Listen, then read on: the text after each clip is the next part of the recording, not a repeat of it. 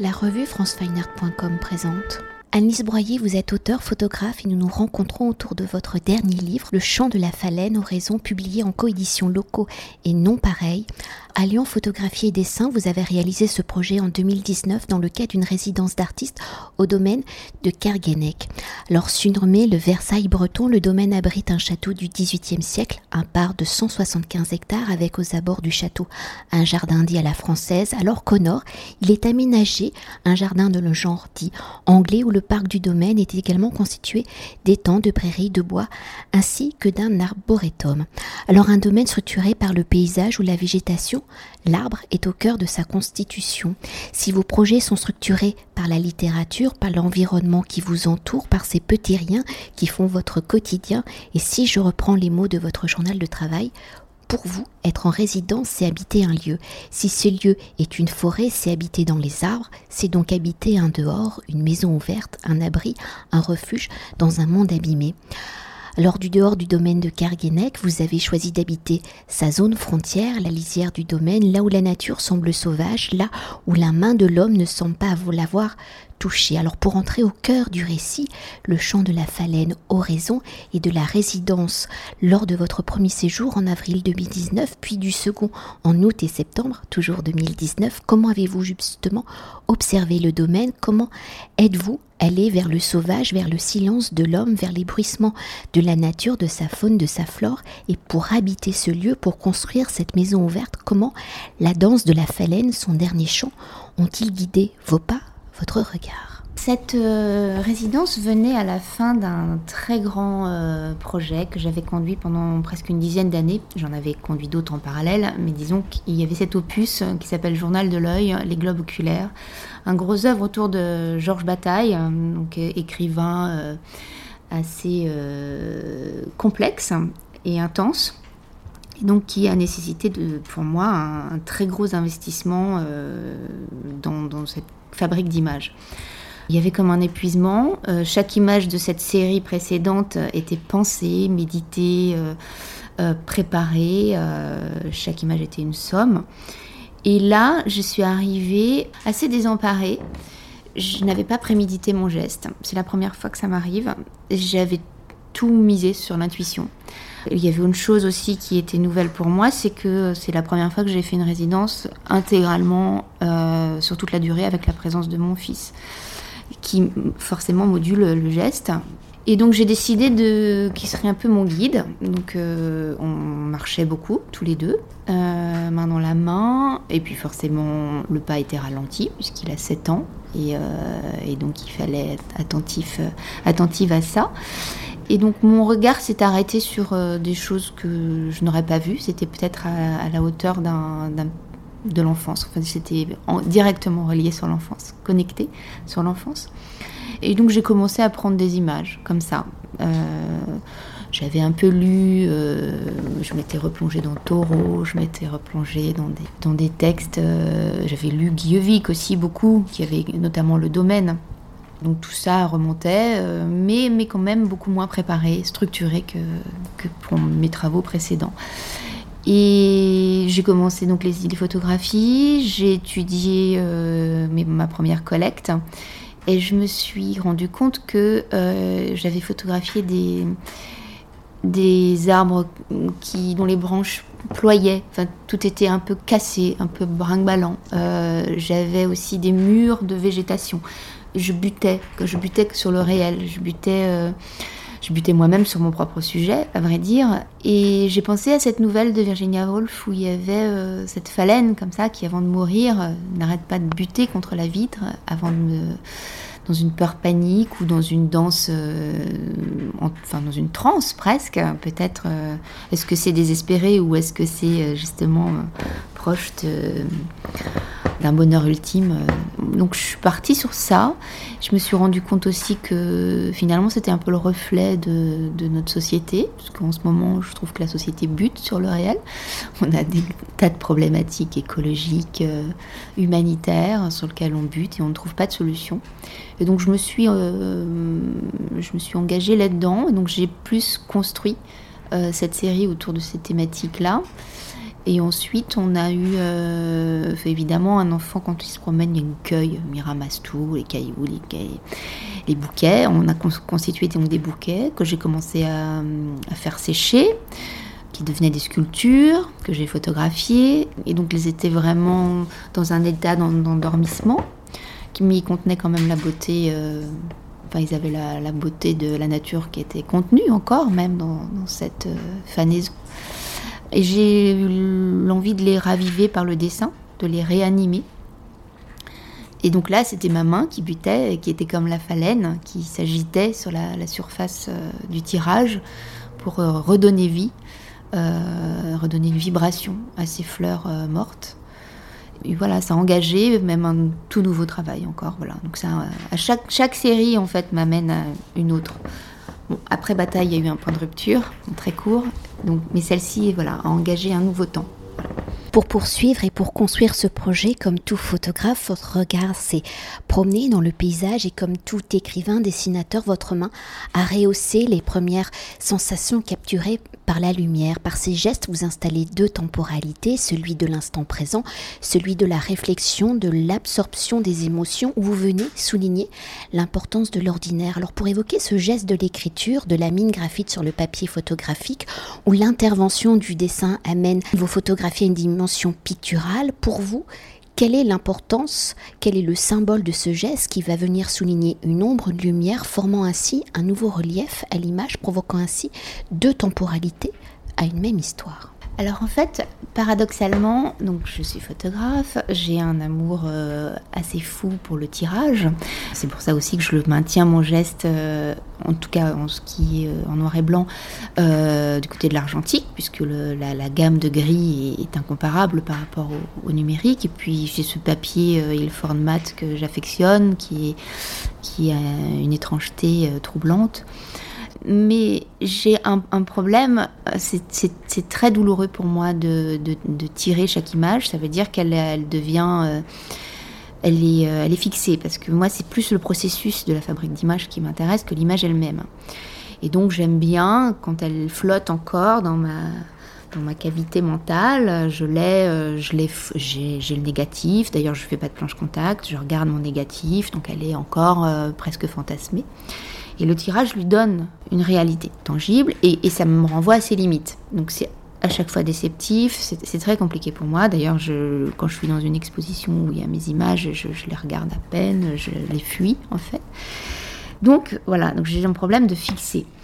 L'avantage de ce, de procédé que, j'ai mis au point avec euh, une simple réhausse de, tirage euh, argentique à la mine graphite, c'est que se fabrique des reflets. Et c'est comme si je suspendais euh, ce problème de fixer l'image par le tirage. C'est que là, à chaque déplacement, chaque euh, nouvelle lumière, chaque euh, voilà, c'est une nouvelle image. L'image, elle est flottante, elle est fantasmée tout le temps. Et donc, c'est un bonheur absolu pour moi. J'ai solutionné. Et donc, il y a ça. Et c'est vrai que ça, c'est peut-être du côté de la enfin des angoisses que je peux projeter sur l'acte créatif. Mais par ailleurs, cette, ce geste-là, il, renvoie à l'histoire de la technique photographique. Et j'aime beaucoup ça, c'est-à-dire que c'est un geste qui est ancré euh, dans un passé. Je ne crois pas à la nouveauté ni aux ruptures, je crois au déplacement. Euh, et donc c'est un mini pas de côté, un, petit, geste qui, transforme et qui rejoue. En fait, j'aime bien rejouer. C'est pour ça que j'adore aller sur les lieux où, qui ont été foulés par d'autres écrivains, par d'autres auteurs, d'autres artistes. C'est réactiver toujours une mémoire. Et par ce geste-là, c'est aussi ça, c'est le daguerreotype, qui est à la fois positif-négatif, qui fabrique des expériences visuelles euh, fortes pour, euh, pour celui qui regarde. Et pour continuer avec la notion de temporalité, vos images par la végétation photographiée en noir et blanc sont hors du temps. Elles sont passées, présents et futures. Par cette écriture que l'on retrouve dans la majorité de vos projets, vous amenez le regardeur à la contemplation, à ressentir le paysage. Alors si par son action de capture, la photographie est le médium de l'instantanéité, de la réalité entre guillemets, par votre vocabulaire, vos gestes, vous détournez le médium photographique. Alors quelles ont été vos réflexions pour dépasser justement cet acte photographique, pour faire de vos images une écriture poétique, un récit où la temporalité est secondaire, où l'émotion est prioritaire Alors je crois que en fait, euh, c'est tout le paradoxe, comme je disais tout à l'heure, c'est que j'ai un amour fou pour la photographie. Et à la fois, je la trouve extrêmement euh, décevante. Et enfin, les photographes trop photographes, pour moi, c'est très, c'est compliqué. J'aime pas cette prouesse, ces prouesses techniques, ces, cette espèce de les photographies démonstratives, euh, tout ça. Donc, c'est vrai que étant plus du côté venant de la littérature. Euh, c'est ce qui a fondé mon, regard et, fondé mes émotions euh, dans la création, enfin, de par mes lectures dès l'enfance. C'est là, c'est par là que l'émotion est venue et c'est par là que l'envie d'image est venue. Mais sans doute parce que euh, parce que bah, il y avait un complexe, je pense que j'aurais peut-être voulu écrire et que c'est une manière d'écrire sans écrire. Et donc c'est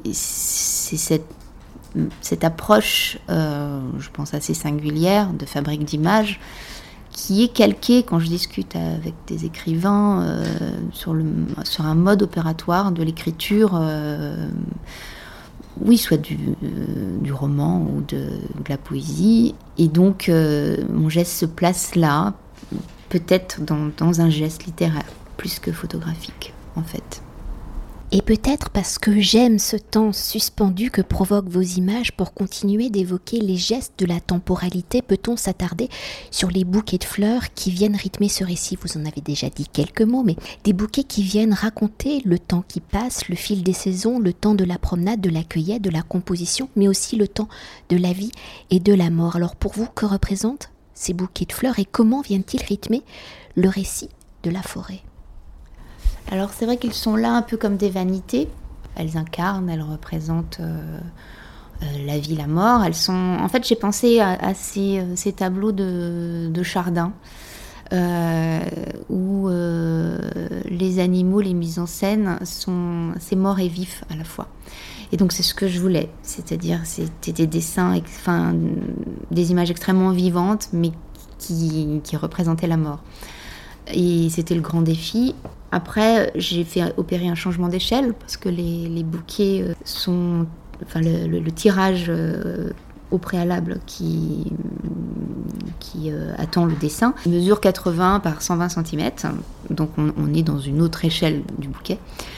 Là, j'ai voulu aussi que ça soit des bouquets euh, vraiment champêtres, enfin des, bouquets euh, qui ne soient pas domestiqués entre guillemets. C'est des bouquets, euh, je sais pas, qui représentent aussi une, sorte de, liberté, voilà. Parce que là, je travaille sur une nouvelle série où les, bouquets sont beaucoup plus, qui s'appelle le, langage des fleurs, hommage à Adolphe Braun, qui refait un lien avec Georges Bataille, euh, où les bouquets sont beaucoup plus, euh, ce sont des bouquets bourgeois, plus décadents. Ils sont en train, donc c'est des bouquets de fleuristes euh, avec des fleurs plus nobles que je laisse pourrir. Et donc, c'est vrai que là, il y a une dimension beaucoup plus perturbante d'un point de vue presque politique. Là, on, est du côté de l'écologie, du côté de, du modeste, du peu presque du, du, pur. Enfin, euh, ça rejoint l'enfance, ce que je disais tout à l'heure. Donc, euh, et à la fois, euh, ben, il y, a, cette angoisse du, du monde abîmé dans lequel ils ont été cueillis et qu'on retrouve. Pour poursuivre, je l'évoquais brièvement dans l'introduction, mais vous en avez déjà beaucoup parlé, l'écriture, qu'elle soit littéraire, musicale, photographique ou graphique, est à la base de vos réflexions écriture plastique. Avec le chant de la phalène oraison, on retrouve l'ensemble de ces écritures. Il y a la photographie, le dessin, le poème de Suzanne Doppel, la partition de musique de Florent Moch. Alors dans la construction du projet pour habiter le lieu, quels sont les auteurs, les livres, les musiques qui vous ont accompagné pendant la réalisation de ce projet, dans l'articulation du projet, du livre, comment ces différentes écritures font-elles pour former un récit unique, un récit porté sur la perception de la nature, de la structure de la forêt, sur les êtres et les âmes qui les peuplent, l'habitent, et dans la collaboration avec Suzanne Doppelt et Florent Moch, comment s'est-elle passée? Est-elle au moment de la résidence, en amont ou une fois les images finalisées? Alors au niveau des lectures, euh, cette fois-ci, donc euh, j'avais parlé de Taureau, j'avais parlé de Guillevi, qui a aussi euh, un petit livre de Marielle Massé, Nos cabanes, qui m'a beaucoup, qui était aussi une sorte de, petit guide. les lectures de Danny Dillard, qui est aussi une, écrivain avec un souci écologique dans la lignée de, de Taureau. Donc ça, ça a été, euh, je dirais, en background. Ça doit affleurer un peu à la surface des images. Au niveau pictural, j'ai parlé de Chardin, ça c'est sûr. J'ai regardé beaucoup les, bouquets de Manet, euh, les bouquets de Fantin-Latour. Euh, cette notion de bouquet vient aussi d'un geste que j'avais fait au musée de la Croix, où j'avais recomposé un, bouquet de... De, la croix avec des fleurs naturelles, avec l'aide d'un fleuriste qui donnait vraiment l'illusion du tableau. C'était assez étonnant et que je laissais pourrir aussi. Donc c'était un petit peu une reprise, euh, une continuité de ce geste. Après, donc, il y avait cette idée à chaque fois, euh, je dirais que c'est une figure euh, littéraire que j'essaye de, mettre en place. J'ai un prochain projet, par exemple, qui va être sur de l'ordre de la litanie. Parfois, c'est l'élégie, parfois, c'est euh, c'est vraiment du côté de la figure de style que, je, positionne, je place mon geste. Donc, on rejoint la littérature. Au départ, c'était donc la nouvelle de Virginia Woolf s'appelle La mort de la phalène. Au départ, je voulais garder vraiment euh, ce titre. Et puis, en discutant avec, euh, avec une amie, euh, elle m'a dit Mais non, mais ça serait le chant, parce que je lui parlais du projet, parce qu'il y avait ce sous-titre Oraison qui était resté, que je voulais, pour ces deux modalités, c'est-à-dire bon, un chant funèbre, mais c'est aussi un, un mode de contemplation collective et de méditation. C'est d'ailleurs plus sur, cette, sur ce mode-là que j'ai aussi placé mon geste. Je dis beaucoup geste parce que parce que c'est du côté du faire, j'aime bien. Euh, voilà. Et puis ça, sous-entend une expérience aussi. Et donc par rapport à Suzanne Doppelt, ce qui était, euh, c'est une personne qui est une pratique de la photographie depuis, euh, depuis longtemps, qui a beaucoup compté pour moi quand j'étais étudiante. Puis un livre totem que j'affectionne tout particulièrement, et puis, euh, je l'avais rencontré, je l'avais invité lors aussi d'une rencontre, discussion autour de Denis Roche avec Tiffaine Samoyo, je me souviens. Et on s'était donc euh, revus à ce moment-là. Et puis, euh, en fait, c'était évident que, que, ça devait être elle pour ce livre, parce qu'elle a cette, cette écriture qui est ancrée parfois sur le, dans le ludique mais de de l'enfance, du jeu, et, euh, d'une beauté euh, incroyable. Elle a une grâce euh, dans sa phrase, mais c'est très simple. Et, et je l'ai, j'ai tout de suite vu, euh, enfin voilà, ces, mots en regard de mes images. Donc elle a accepté, j'en, suis ravie. Et Florent, euh, Florent Moch, donc c'est un compositeur avec, euh, lequel j'ai partagé une résidence, une année de résidence à la Casa Velasquez à Madrid.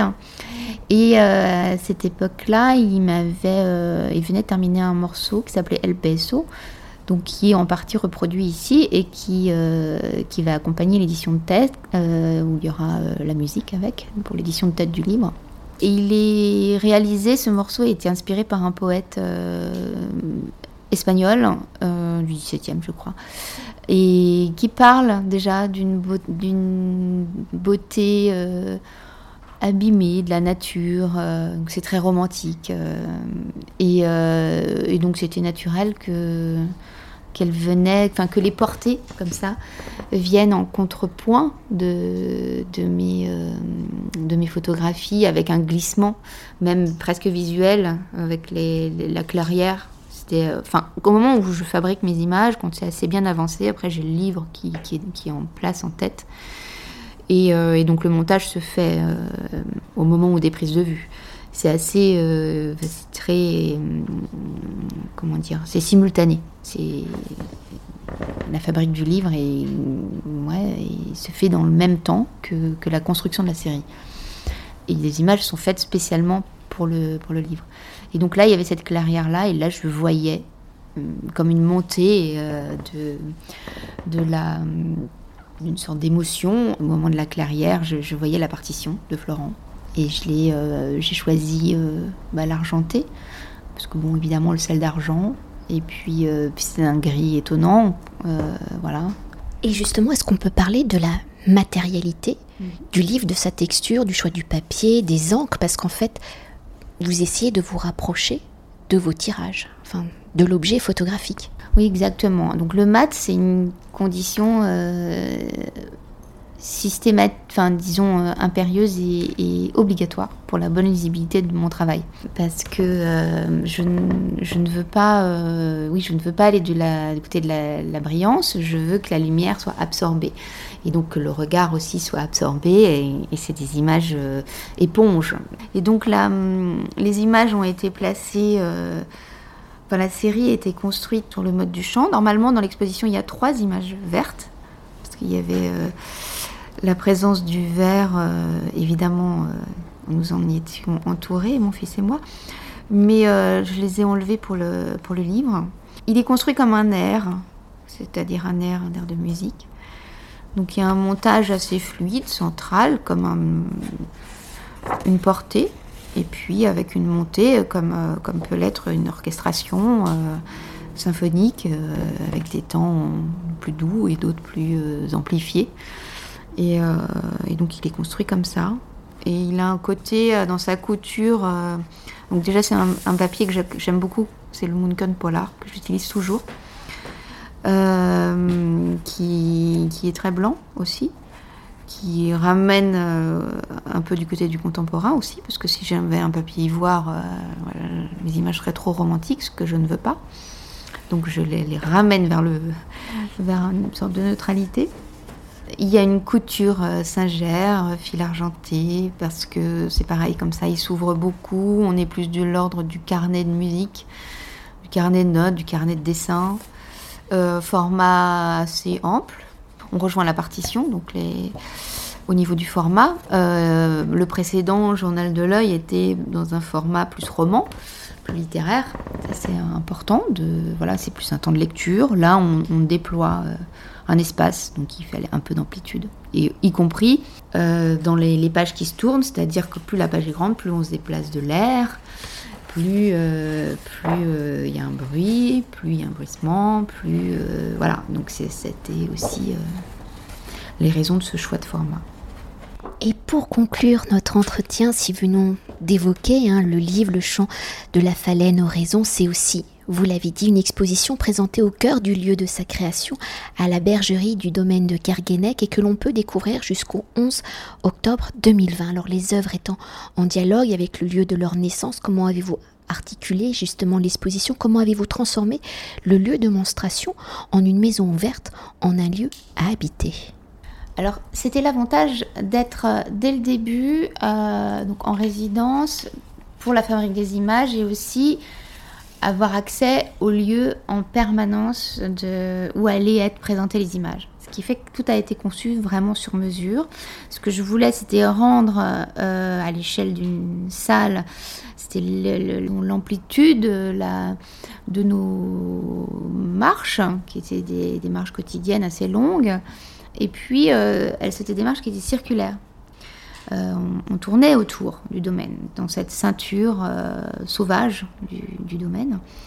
Et, donc je voulais ça, j'ai construit l'exposition sur un aller-retour. C'est-à-dire qu'on va jusqu'au. On a une première vision de l'exposition, on va jusqu'à la salle du fond, et hop, s'opère un basculement, un renversement, et là, elle, se déploie autrement, la série. C'était vraiment important pour moi. J'ai allié des très grands formats, enfin très grands, 80-120, et des petits formats. Ce sont des 13-18 qui sont dans un 40, un 30-40. Mais donc l'image est petite. Euh, pas de Marie-Louise, mais c'est le format du papier. L'image est petite dans un grand format de papier pour justement fabriquer une sorte de chorégraphie avec le spectateur. Il recule, il s'avance, il y a des points de fuite. Euh, j'ai travaillé sur la tension des angles aussi pour euh, simuler euh, bah, les sentiers, quand on se faufile entre les arbres, on bute. il y a des points d'arrêt, il y a des points de contemplation. C'est toute une. Euh, la bergerie est une suite de salles qu'on appelle euh, des petites salles, qu'on appelle des alvéoles, en face desquelles sont, sont placés des bancs. Alors évidemment, là, avec les contraintes sanitaires, ça, c'est un peu, euh, ça ne peut pas être opérant parce que le temps de visite est limité Mais c'était fait aussi pour qu'il y ait un point de contemplation face à ces bancs. Donc les bancs étaient vraiment pris en compte dans la scénographie. Donc voilà, c'était vraiment pour que les gens rejouent et une expérience de déambulation dans un espace. C'était vraiment ramener la forêt à l'espace d'exposition. merci beaucoup. Ben, merci à vous. Cet entretien a été réalisé par franceweiner.com.